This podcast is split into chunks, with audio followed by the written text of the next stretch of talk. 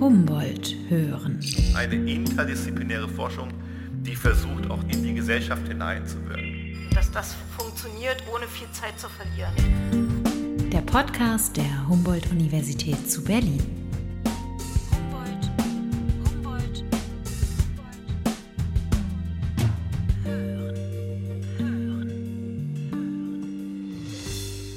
Ob alleinstehend oder als Paar, ob Rentner oder Student. Die Corona-Maßnahmen haben zwar alle in ihrem sozialen und gesellschaftlichen Leben eingeschränkt, doch die Konsequenzen der Kontaktbeschränkungen haben nicht alle Bevölkerungsgruppen mit der gleichen Härte getroffen. Zu dieser Erkenntnis kommen Stadtsoziologen. Welche Auswirkungen die Kontaktbeschränkungen auf den Alltag, zum Beispiel von Alleinerziehenden oder Teenagern oder Großfamilien gehabt haben, das untersucht derzeit an der Humboldt-Universität zu Berlin die Professorin Taya Blokland. Sie ist federführend bei einer groß angelegten Untersuchung im Rahmen der Berlin University Alliance.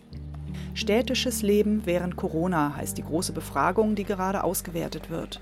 Um darüber zu sprechen, was genau geschlossene Kneipen und Fußballstadien für einzelne Bevölkerungsgruppen bedeuten und warum die Kontaktbeschränkungen junge Menschen härter getroffen haben als ältere, treffen wir uns an einem sonnigen Frühlingstag im Park am Gleisdreieck. Neben Familien und sonnenbadenden Rentnern sind es vor allem junge Menschen, die hier abhängen, Basketball spielen, E-Roller fahren und mit der Boombox zu zweit auf dem Rasen feiern. Mein Name ist Cora Knoblauch und damit herzlich willkommen zur 22. Folge von Humboldt hören. Humboldt hören. Der Podcast der Humboldt-Universität zu Berlin. Taya Blokland ist Professorin für Stadt- und Regionalsoziologie und leitet das Zentrum für Metropolenforschung. So, ich interessiere mich vor allem für Fragen der sozialen Ungleichheit im städtischen Raum. Und das heißt, dass wir uns mit meinen Kolleginnen vor allem Fragen stellen über, wie leben Menschen in der Stadt, wie organisieren sie Ressourcen in ihrer Stadt und wie sind die manchmal auch sehr ungleich verteilt und woran liegt das? Woran arbeiten Sie zurzeit? Wir haben das größte Projekt, was ich momentan mache, betrifft eine Umfrage, die wir in einem größeren Forschungsverband, das ist ein Sonderforschungsbereich, Rekonfiguration von Raum, was hauptsächlich von der TU geleitet wird. Und da haben wir so ein kleineres Projekt da drin. Und das ist ein Projekt, wo wir untersuchen, welche Relevanz in diese sehr doch mobile, transnationale Zeiten ähm, die lokale Beziehungen, sowohl in der Nachbarschaft als auch in der Stadt, ähm, für Menschen haben, wenn es darum geht, wie sie die Ressourcen in die Stadt organisieren. Darum, dafür haben wir in 2019 eine erste große Umfrage in vier Berliner Quartiere gemacht. Und wenn dann Corona äh, angefangen hat, dann haben wir gedacht, ah, was ändert sich jetzt in wie Menschen die Stadt äh, nutzen und welche Sachen sie für sich organisieren, wenn sie Schwierigkeiten oder Herausforderungen haben. Und dann haben wir die Fragebogen angepasst und nochmal wiederholt und in ganz Berlin eigentlich ähm, ausgesetzt und Menschen eingeladen, daran teilzunehmen. Woran sind Sie zuletzt gescheitert? An das 10-Kilometer-Lauf. Wo wollten Sie den laufen? Nee, ich, ich laufe immer ganz viel und ganz gern. Und ähm, dann war ich länger krank und dann äh, schaffe ich den 10 Kilometer nicht. Ähm, daran bin ich zuletzt gescheitert und ansonsten bin ich, glaube ich, vor allem daran gescheitert. Ähm, so beruflich ist die größte äh, Herausforderung und das große Scheitern die völlig unmögliche Aufgabe, digital zu lehren. Das geht gar nicht. Die Universität ist primär ein Ort, wo man das Gespräch hat und wo man spricht miteinander. Und dieses Sprechen miteinander, vor allem in den, in den, auf der gleichen Ebene, wobei Studierende selber in die Seminare mitgestalten, was passiert äh, und die Diskussionen völlig vollständig als, als gleichwertige Partnerinnen, das geht digital gar nicht und damit hat die Uni seinen sein Kern ähm, das letzte Jahr verloren. Also da sind wir kollektiv als Gesellschaft und als Universität sind wir da gescheitert und ich genauso. Und welches Problem haben Sie gelöst? Gab es einen Moment, wo Sie sagten, das habe ich jetzt, das ist mir gelungen? Es ist wäre natürlich schön, wenn die Sozialwissenschaften daraus bestehen würden, aus das, na, wir, wir haben hier ein Problem und das Problem, dass, dass die Sozialwissenschaft ist jetzt die Wissenschaft und so wie die Virologen, wir werten die Daten aus und dann lösen wir die Probleme. Und so funktioniert das Fach nicht, da, da es nicht unsere, also in meinem Verständnis von den Sozialwissenschaften nicht unbedingt meine Aufgabe ist, die Probleme zu lösen, aber eher Menschen zu sagen, okay, sie haben das vielleicht immer von dieser Seite gesehen. Wenn das jetzt so, das, was auch immer das Problem dann ist, vor sich steht und wir drehen das ein bisschen dran und wir schauen es mal von anderer Seite an, dann sieht es vermutlich auch anders aus. Und dann kommt man als Professional, als jemand, der beruflich in Sektoren unterwegs ist, sieht man vielleicht auch mal andere Perspektiven und kann man auch selbst zu anderen Lösungen kommen. Wenn jetzt die Lockerungen eintreten für Geimpfte und für Genesene, empfinden das manche Menschen als sehr ungerecht und andere finden das als sehr gerecht und folgerichtig. Sie als Soziologin, wie bewerten Sie diesen Schritt? Denn es betrifft ja jetzt erstmal tendenziell eher ältere Menschen, weil jüngere Menschen zum Teil ja noch nicht mal einen Impftermin haben. Jüngere Menschen haben zum Teil nicht mal einen Hausarzt oder dann, wenn wir noch über die, über die unter 18-Jährigen sprechen, für die gibt es ja noch nicht mal einen Impfstoff so richtig. Das haben auch andere Soziologinnen schon gesagt, dass es eine zunehmende Spaltung zwischen Generationen gibt gibt oder geben wird. Und das sieht man darin bestätigt. Also ich komme aus den Niederlanden, da, da gibt es noch nicht mal Tests, um einkaufen zu gehen. Kannst du auch alles von finden, natürlich virologisch gesehen. Aber da wird sehr stark argumentiert mit, es soll auf jeden Fall für alle gleich bleiben. Ich denke, dass es wichtig ist, dass wir nochmal darüber nachdenken, warum wir angefangen haben, die Solidarität von jungen Menschen zu erwarten bei den ersten Lockdown. Da das war, um das Gesundheitssystem nicht zu belasten und die Tote zu vermeiden. Inzwischen ist die Rhetorik rundum, was das Ziel der Corona-Maßnahme ist, nicht mehr die gleiche. Und das von größerer Distanz ist das merkwürdig. Ähm, und ich glaube, für manche Jugend, jüngere Menschen nicht so gut nachzuvollziehen. Und dass, wenn man die strukturellen Bedingungen von jungen Menschen anschaut, dann ist es nicht nur, sie sind nicht geimpft, aber sie sind auch noch nicht angekommen. Und es ist für den 40-Jährigen, die einen Job hat und einen Partner, Partnerin und vielleicht ein paar Kids und einen Hund oder eine Katze in den Altbauwohnungen oder so, es ist ja eine sehr große Herausforderung, drinnen zu bleiben vielleicht und nicht ins Kino zu gehen und so weiter. Allerdings ist diese Angekommensein eine andere Art, das Leben zu Stillstand zu bringen, als für einen 15-Jährigen oder einen 17-Jährigen oder einen 20-Jährigen. Was bedeutet das denn für einen 15-Jährigen oder einen 17-Jährigen oder 22-Jährigen? Nicht mehr teilnehmen zu können. Also nicht ins Kino gehen zu können, am Späti abzuhängen. Ich weiß nicht, ob jeder 17-Jährige Geld hat für die Kneipe, aber dann holt man sich vielleicht eher einen Drink und hängt hier ab im Gleisdreieckpark, hier wo wir uns jetzt auch getroffen haben. Was haben die Maßnahmen für jüngere Menschen bedeutet? Ja, das muss man natürlich die jüngeren Menschen selbst fragen. Ne? Die sprechen am besten für sich selbst. Ähm, wenn wir aber die Statistiken anschauen, dann wissen wir zum Beispiel, dass wir haben eine große Umfrage bei Corona gemacht und eine der Fragen war, hat Corona dich depressiv gemacht? Jetzt kann man das so nicht sagen, da wenn man, wir akzeptieren natürlich auch und respektieren natürlich auch, dass Depressivität eine richtige Krankheit ist. Also man kann lange darüber diskutieren, ob man das so abfragen sollte. Wir haben das gemacht, da wir oft in Alltagssprache auch so reden. Mann, ey, das macht mich ja total depressiv. Und dann, haben wir, dann finden wir tatsächlich, dass diese, das Antwort auf die Frage bei jüngeren Menschen, also das, wir sagen dann, das korreliert, das hängt zusammen mit Alter. Wie älter, wie weniger Corona depressiv gemacht hat. Ähm, dann aber haben wir geschaut, wie ist das dann mit Wohnraum?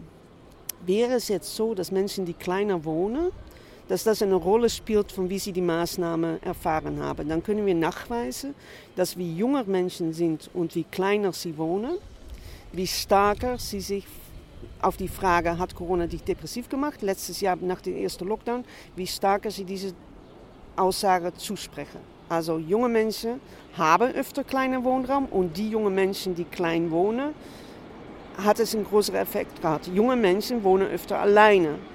Und Menschen, die alleine gewesen sind in der ersten Lockdown, die wirklich alleine gewohnt haben, die haben eine ganz andere Erfahrung von den Lockdown als Menschen, die nicht alleine wohnen. Da kann man sagen, ja, aber es gibt ja auch 60-Jährige, die alleine wohnen und 45-Jährige alleine wohnen. Das stimmt alles, aber die 60-Jährige, die alleine wohnt, die hat ein Leben von festen Beziehungen, von verstetigten Beziehungen hinter sich. Und wir wissen ja, dass Freundschaften und all diese Dinge, die, die erweitern sich, die, die verstetigen sich über die Jahre. Das Komische für mich in Deutschland hat, ist immer also ein bisschen gewesen, dass ich manchmal den Eindruck habe, dass das doch auch relativ schnell aufhört. Dass, dass was auch immer der Grund in die Teile von Berlin, wo ich gewohnt habe, es auch nicht so einfach war, in diese verstetigte Freundschaftskreise, Familienkreise einzudrängen. Ich kam ja, dann war ich Anfang 40 dann hatte ich immer das Gefühl, all meine Menschen, die so alt sind wie ich, Gleichaltrige, die haben sich alles schon eingerichtet. Die haben nicht auf mich gewartet, um nochmal neue Freundschaften anzuschließen. Das ist jetzt das persönliche Erlebnis. Aber wenn ich das mit den Statistiken vergleiche, dann sieht es doch tatsächlich so aus, dass wir übersehen, und da die Politiker alle nicht mehr jung sind, ist das auch völlig verständlich, aber das Übersehen, dass, dass, dass wie gefestigt Beziehungen sind und wie einfach es deswegen ist zu sagen, naja, du kannst dich ja immer noch treffen. Du kannst dich ja immer noch treffen, wenn du schon mal jemand kennst. Ich habe aber Seminare geführt in den Bachelor in den ersten Lockdown. Da waren Studierende drin, die waren nach Berlin gezogen, die hatten gar keine Menschen, die sie kannten. Also die können, konnten sich gar nicht treffen, da erstmal diese Treffmöglichkeit, jemand kennenzulernen, nicht da war. Also die, diese, diese, das, was das für mich so ein bisschen zeigt, ist ein, ist ein Gesellschaftsmodell, was sehr stark noch in ein sehr, ähm, wo, wo Gesellschaft an diese Aussage von man soll sich zurücknehmen, man soll sich auf seine Familie beschränken, auch diese große Fokus auf Familie, als hätte jeder von uns irgendwie ein Haus, wo seine Familie auch wohnt und mit einer Familie, mit wie man sich dann auch versteht. Vor wenigen Jahren beauftragte das Bezirksamt Kreuzberg die Soziologin der HU damit, eine Studie über eine Gruppe junger Männer am Mehringplatz durchzuführen. Anwohner und Anwohnerinnen beschwerten sich permanent über diese jungen Männer, die scheinbar planlos und gruppenweise den gesamten Tag am Mehringplatz verbrachten. Die Anwohner sorgten sich um die Sicherheit des Wohnviertels und argwöhnten einen Hang zur Kriminalität unter den Jugendlichen. Ich habe diese Jugendlichen in den Lockdown nochmal aufgesucht an einer von den Stellen, wo die waren. Da gab es immer schon Konflikte, da die da draußen sind und den Raum nutzen und das wird nicht von allen Anwohnerinnen notwendig äh, gut gefunden. Die Gründe, dass die draußen sind, ist, dass die keine eigenen Zimmer haben, dass die klein wohnen, dass die in großen Familien wohnen, dass die teilweise aus Familien kommen, wo kein Arbeitserlaubnis ist, da man schon mehr als 20 Jahre geduldet wird. Und aus dieser Duldung heraus ist keine Arbeitserlaubnis da und deswegen ist man, sitzt man permanent in dieser Armutsfalle. Das sind Jugendliche, die gerne nicht zu Hause sind, damit sie ihre Eltern nicht weiter noch mehr belasten. Die gehen raus. Und die sind da dann raus an ihrem Ort, wo sie immer sind. Die sind dann da in so einer Ecke von so einem Park und das nervt die Bewohnerinnen, die da oben wohnen. Und die, äh, da gab es immer schon Konflikt, ist auch schon mal eine Mikrowelle nach unten geschmissen worden. Und so, also da gab es schon so einen Konflikt und jetzt kommt die Lockdown. Und was ist dann schöner, als jedes Mal, wenn sie sich da zu dritt hinstellen, die Polizei rufen zu können? Und was muss die Polizei machen? Die kann nicht anders. Wenn die Berlinerinnen aus rassistischen Motiven die Polizei rufen, dann kann, oder aus anderen Motiven wird jetzt kein Rassismus unterstellen, aber dann kann die Polizei nicht anders als dahin fahren. Ne? Die sind das verpflichtet. Und das, das hat bei diesen Jugendlichen natürlich einen unglaublichen Stress verursacht. Da nicht, nicht nur sind das Menschen, da war einer dabei, der hat es dann geschafft, sich rauszuarbeiten. Die hat eine Kochausbildung gemacht und der war Koch. Die war natürlich in dem Moment kein Koch mehr, da alles zu hat. Steht dann da wieder in dem Ort mit seinen Kumpels und dann geht das mit diesen Anwohnerinnen und mit der Polizei wieder los. Das sind halt Dynamiken. Da ist die Frage, ist es jetzt gut, dass wieder geöffnet wird für Geimpfte? Die Frage ist unglaublich weit von den gelebten alltäglichen Realitäten von diesen Berliner, äh, Berlinerinnen, aber das sind dann in diesem Fall Berliner, äh, entfernt. Und das, das Antwort auf die Frage, was halten Sie da als Soziologe davon? Ich glaube, dass die Maßnahme jetzt für Geimpfte zu öffnen und diese Impfung zum, zum, zum Zugangsticket zu machen. Aber die Oper und so, da kann man das machen. Das ist eh egal. Na, die Durchschnittsalter vom Oper Besucher in Berlin ist eh schon, na, wenn ich da dann mal bin, dann denke ich, oh, bin doch eigentlich noch ganz jung. Also das ist ja, da ist ja, da ist es nicht so problematisch, da gibt es wieder andere Probleme. Aber in, in viele andere Bereiche, glaube ich, ist, die, äh, ist das sich nicht treffen zu dürfen, dass Geimpfte sich treffen dürfen und Ungeimpfte dürfen sich nicht treffen. Ich glaube, das ist aus der Perspektive von vielen Menschen die wir so in der Laufe der Jahre in unterschiedlichen Kontexten unserer Forschung kennenlernen möchten, dürfte, ist, ist das ähm, unvertretbar. Wenn wir vielleicht einmal schauen hier in den Park, weil wir haben ja hier, würde ich sagen, vor allem junge Leute, die sich hier treffen. Und das war, also ich wohne jetzt nicht direkt hier in der Nähe, aber ich bin hier regelmäßig mal durchgeradelt. War eigentlich fast die ganze Zeit so, dass der Gleisdreieckpark, vor allem wenn das Wetter es erlaubt, ein beliebter Treffpunkt ist auch für junge Leute, die Sport machen. Klar, die Fitnessstudios haben jetzt seit über einem Jahr geschlossen. Es gibt ja auch junge Leute, die gar kein Geld haben für ein Fitnessstudio. Also die sind eh angewiesen auch darauf, hier Basketball zu spielen. Eine Skatebahn ist hier, hier wird Fahrrad gefahren und hier wird vor allem auch viel abgehangen. Das hat ja auch Menschen verärgert. Es gab ja auch eine Phase, wo dann Fotos in Zeitungen erschienen, wo es hieß, ja, kaum ist die erste Sonne draußen und so. Jetzt sitzen die ganzen jungen Leute hier in Gruppen rum, denen ist Corona ja wohl egal oder denen sind die älteren Menschen wohl egal. Wie bewerten Sie das? Erklärungen von warum Menschen bestimmte Sachen machen, liegen für, Soziolo für einen Soziologe ganz oft gar nicht in ihren Motiven. Also, dass ich irgendwas mache, was ich vielleicht in normative Sinne nicht unbedingt ganz richtig finde, aber ich mache es doch, da ich es gewohnt bin, sind zwei unterschiedliche Sachen. Und du siehst in solchen Nachrichten oder sind noch nicht mal Nachrichten, ne, solche Darstellungen, dass das sich vermischt, dass ein, ein, ein, ein normatives Normal und ein, ein Gewohnheit ähm, miteinander verknüpft wird. Und es ist, habe ich schon gesagt, wir wissen, dass Jugendliche auf kleineren Raum wohnen. Wir haben aber in dieser Umfrage auch gefragt, was habt ihr dann vor Corona so alles gemacht? Und das, was haben Sie vor Corona gemacht? Und wir können statistisch nachweisen, dass Menschen, die klein wohnen, vor Corona, wenn es alleinerziehende Mutter war, waren, oft in Café gegangen sind, um sich mit jemandem zu unterhalten. Dass sie, wenn sie kleine Kinder hatten, öfter auf den Spielplatz gehen als Menschen, die mit zwei Elternteilen sind, aber vor allem als Menschen, die größer wohnen. Wir wissen, dass Jugendliche, also jüngere Teilnehmerinnen, das sind jetzt keine Jugendliche, da wir haben nur Teilnehmer ab 18, aber die vor Corona auf den Bootsplatz und Basketballplatz gegangen sind, dass die kleiner wohnen. Das heißt halt, dass diese Vorstellung, ihr sollt alle mal drinnen bleiben, sehr davon ausgeht, dass man, dass man drinnen ein, na, es ist nicht nur drinnen, es ist drinnen und auf dem eigenen Grundstück nicht zu vergessen. Und das wissen wir natürlich, dass das in Schlachtensee oder in Nikolassee oder auch in Mausdorf oder in Biesdorf ganz, ganz, ganz anders aussieht, als dass es in den innerstädtischen Bereichen sieht. Und dann kann man sich tatsächlich fragen, ob das jetzt eine Frage ist von was die, ob die Corona egal ist oder ob die Corona nicht egal ist. Ne? Man kann das auf viele unterschiedliche Weise framen. Und ich fand diese Framing, die Vorwurfs, das Vorwerfen, das, das, das, das gleiche Moralisieren, das gleich mal zu sagen, oh guck mal, die halten sich nicht an die Corona-Maßnahmen.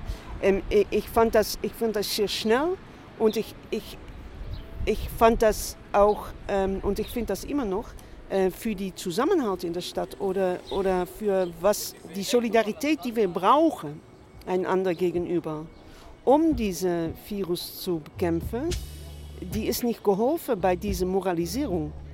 Für Talia Blokland als Stadtsoziologin ist die Frage interessant, warum treffen sich Menschen zu fünft überhaupt, wenn es verboten ist?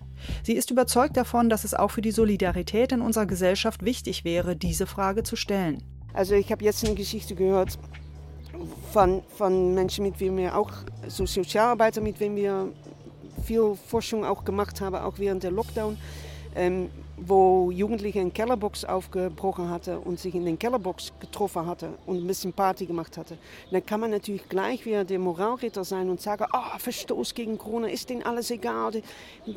Vielleicht ist es auch echt notwendig, wenn man unter solchen Umständen schon so lange wohnt und so, schon so lange lebt und man kann sich sogar draußen nicht mehr zu fünf treffen, dass man sich, ähm, sich Räume sucht. Da Corona ist eine Krankheit, Aber ich glaube, dass es eine Gruppe Jugendliche gibt, die keine andere Möglichkeit hat, das irgendwie zu organisieren und das dann in die Öffentlichkeit sichtbar machen. Und ich würde jetzt nicht genau gleich sagen, die wäre Corona immer egal. Ich kann mir aber vorstellen, dass wenn das jetzt mit den Impfungen und die Öffnungen so weitergeht, dass es den Punkt gibt, wo Jugendliche sagen, mir ist Corona egal. In der öffentlichen und politischen Debatte fehlt Talia Blokland ein Gespür für die Nöte junger Menschen. Die Gruppe junger Menschen ist natürlich nicht homogen. Die Bedürfnisse und vor allem die Perspektiven junger Menschen zwischen Schule und Berufsleben unterscheiden sich gravierend, je nachdem, aus welcher gesellschaftlichen Schicht sie kommen. Die, das Warten auf später, also Menschen zu sagen, und das kennen wir ja aus der Forschung, von Jugendlichen, die, die vor allem äh, gibt es ein Buch von, von Willis, das heißt Learning to Labor, das ist schon aus den 80er. Das geht darum, wie Schule und Bildungseinrichtungen für einen bestimmten Teil der Arbeiterschicht Jugendliche eigentlich nur dafür da sind, sie zu disziplinieren, um in die Arbeit einzusteigen. Wenn du weißt, dass du nach dem MSA wenn das dann alles gelingt, gerade unter Corona, ohne Laptop und ohne Internet und mit deinem Handy, aber wenn das dann gelingt und dass du nach dem MSA in den Ausbildungsplatz kommst und dann das arbeitende Leben ansteht, dann ist die Frage, wie gehe ich um mit diesem Raum und Zeit, die jetzt von Corona bedingt wird, meines Erachtens ein ganz andere, als wenn du weißt, ich warte jetzt auf meinen Medizinstudienplatz und ich übernehme später die Praxis von meinem Vater. Da ist diese Perspektive von was später kommen wird natürlich schon ein ganz anderer. Aber dann ist nochmal die Frage, wenn, wenn das dann weitergeht, wenn ich dann aus Corona rauskomme, ja, dann habe ich ein Jahr kein Party gemacht, aber die, die Ansprüche auf meine Zukunft, die sind genau die gleichen. Wenn du aber diese Perspektive alles nicht hast, so was Bruce Springsteen, the working, the working, just the working life. Wenn, dein Leben das ist, wenn es the working, the working, just the working life ist, dann hat es eine ganz andere Bedeutung, wenn wir sagen, du kannst jetzt nicht raus. Du darfst jetzt nicht leben. Da das Einzige, was übrig bleibt, ist dieser Job. Und die Vorstellung, Arbeit ist unbedingt schön. Und das ist das Leben. Und, na so. und das, das fehlt völlig in die Diskussion, finde ich. ich das, das, darüber kann ich mir richtig Sorgen machen, da ich glaube, dass dieses Missverständnis für Jugendliche, äh, für junge Menschen überhaupt, äh, nicht nur Jugendliche, aber auch für Menschen, die 20, 25, 30 sind, dass die, das Missverständnis, für was das bedeutet, vor allem auch in Kombination mit Schicht, dass es viel zu wenig diskutiert wird. 2019 hatte Taja Blokland mit ihrem Team Großstädter unter anderem danach befragt, bei wem und wo sie Unterstützung in ihrem Alltag finden. Trotz der Präsenz digitaler Medien gaben 80 Prozent der Befragten an, wichtige Gespräche von Angesicht zu Angesicht zu führen. 2020 erweiterte Blokland dann die Studie.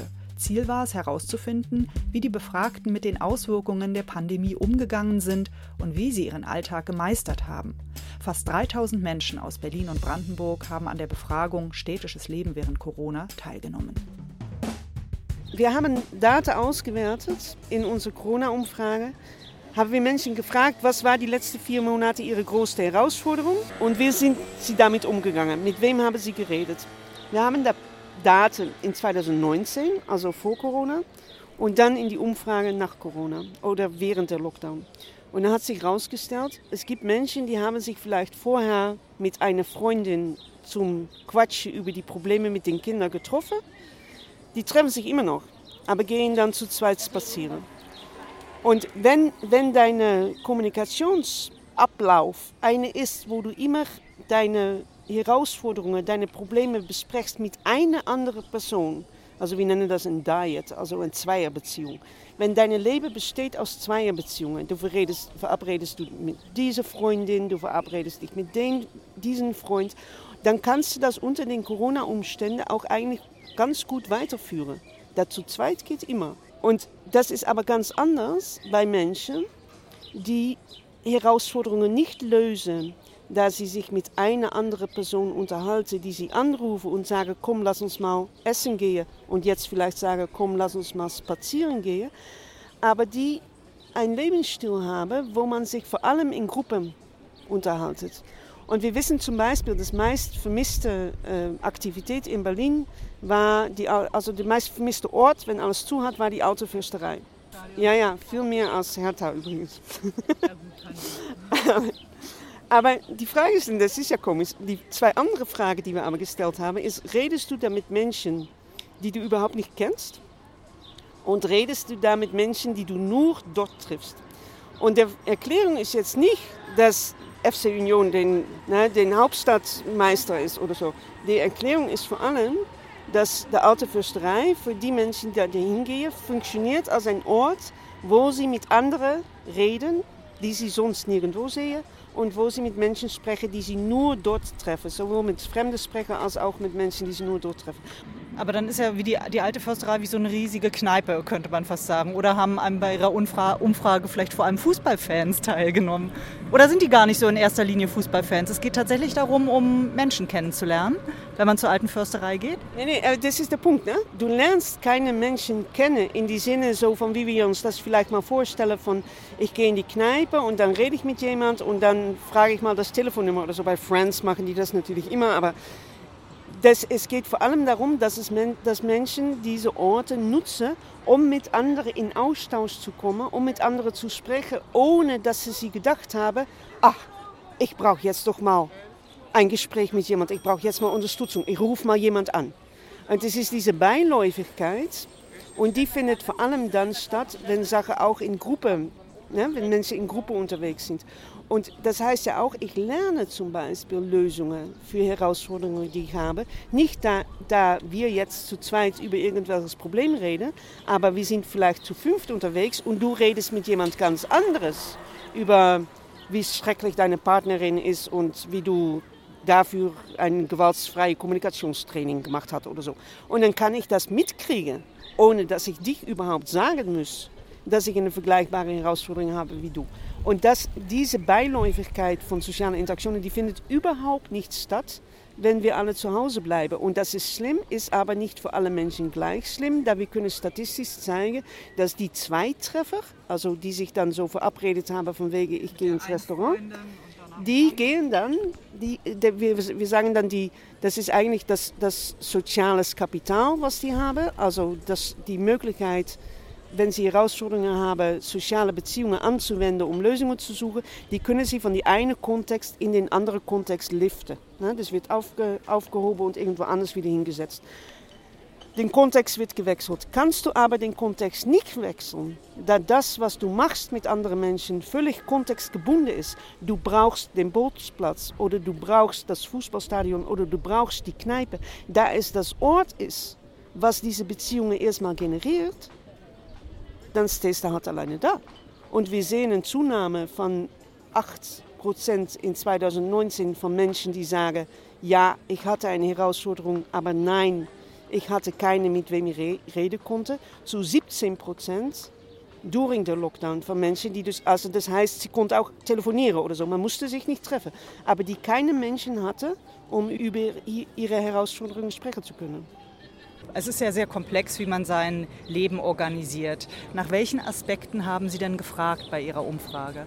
Wir waren vor allem interessiert in die Frage, wie, wie nutzt man die Stadt in das Organisieren vom Alltag. Also welche Orte nutzt man und wofür nutzt man die und was passiert, wenn man da hingeht. Das ist ein bisschen, was ich gerade gesagt habe über Treffpunkte. Also da, wir haben eine Menge Aktivitäten, die man so in der Stadt tun kann, von in die Oper gehen bis zum Shisha-Bar, bis zum die Kinder zu Freizeitaktivitäten fahren, haben wir gelistet. Und dann haben wir gefragt, wie oft haben Sie das vor Corona gemacht? Wie stark haben Sie das vermischt? Reden Sie da manchmal mit Menschen, die Sie gar nicht kennen? Oder reden Sie da auch mit Menschen, die Sie nur dort vor Ort treffen? Und das war uns wichtig, da, wenn wir sagen, wie haben Sie Ihr Leben organisiert, dann waren wir vor allem interessiert in die Hilfeleistung, in die Strukturen von wie kommen Menschen, wenn sie ein Problem haben, aus ihrer Sorge.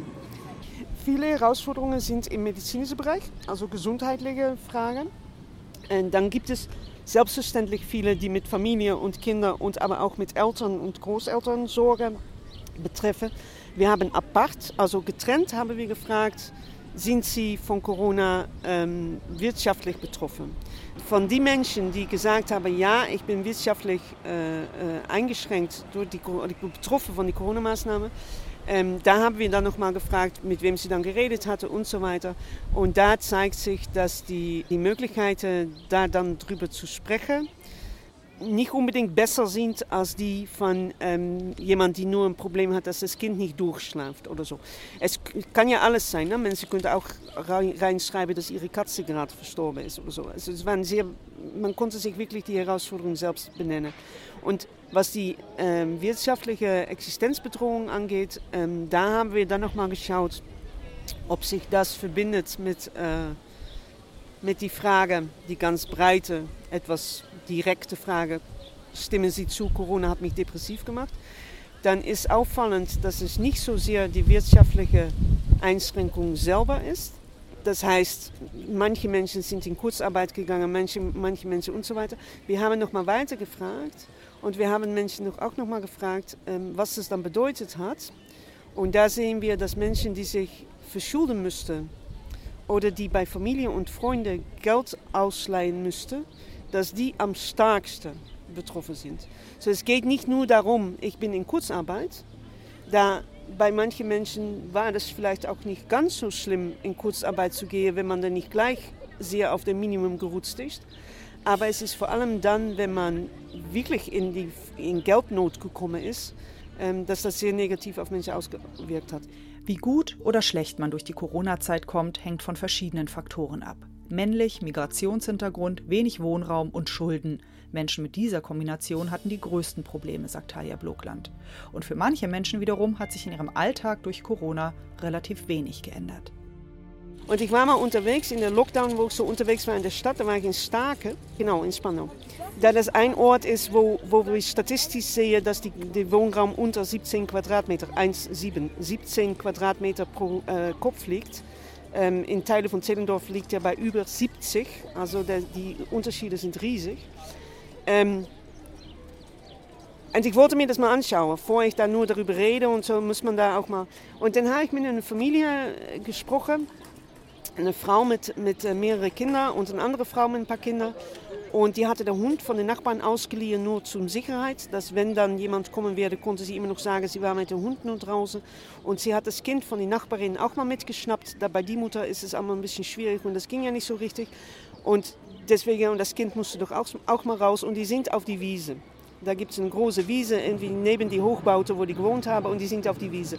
Und die hat mir tatsächlich gesagt, naja, es ist ja eigentlich egal, die, Kinder, die Schule sind zu und so, aber das ist wie das ist wie in den Sommerferien. Den Sommerferien verbringen wir auch immer auf die Wiese.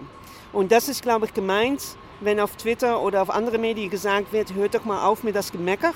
Von wegen, wir vermissen das Kino, wir vermissen das Theater. Da, da für diese Menschen hat sich ganz, ganz wenig verändert. Da, da ist nie Geld da, um irgendwas zu machen. Die sind eh in Frage von Teilhabe von der Berliner Gesellschaft ausgeschlossen. Und da passiert dann auch während Corona nicht viel. Humboldt hören. Der Podcast der Humboldt-Universität zu Berlin. Frau Blokland, was ist denn jetzt die für Sie drängendste oder wichtigste Frage, die Sie als nächstes beantworten möchten? Oder ein Thema, mit dem Sie sich jetzt dringend beschäftigen möchten?